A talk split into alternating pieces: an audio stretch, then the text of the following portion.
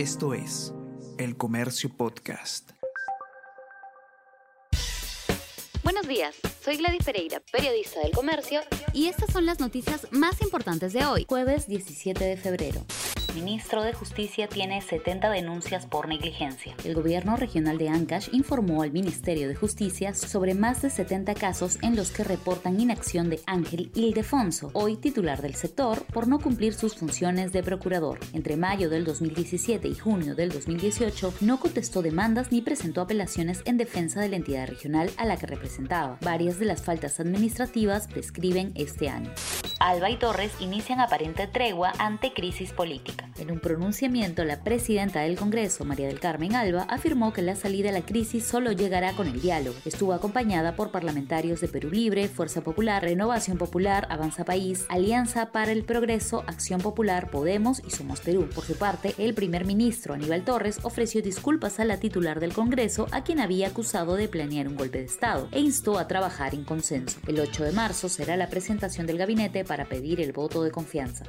Buscan que comercios vendan productos farmacéuticos que no necesitan receta médica. En la Comisión de Defensa del Consumidor del Congreso se aprobó el lunes el predictamen que plantea la comercialización de productos farmacéuticos que no necesitan receta médica en centros comerciales, supermercados y tiendas. Locales tendrían que cumplir requisitos de buenas prácticas de almacenamiento. Expertos resaltan que sería esencial la vigilancia sanitaria desconfían del repliegue de tropas rusas de la frontera con Ucrania. Moscú anunció que parte de sus tropas desplegadas en la frontera con Ucrania vuelve a sus bases, mientras que el presidente Vladimir Putin ha señalado que su país no quiere una guerra y confía en las negociaciones que le aseguren sus demandas de seguridad. Sin embargo, OTAN y Estados Unidos piden que se verifique el repliegue parcial.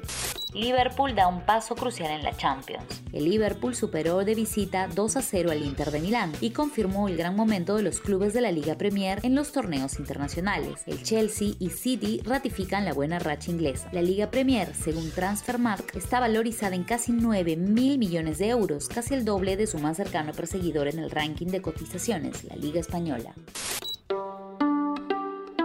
Escucha Primera Llamada podcast coproducido entre el Diario El Comercio y Decibel 85, dedicado a las artes escénicas, donde todos los jueves a partir del mediodía el periodista Juan Diego Rodríguez Basalar conversa con destacados representantes de las artes escénicas latinoamericanas. Escúchalo en la sección podcast de El Comercio o a través de Spotify, Apple Podcast y Google Podcast.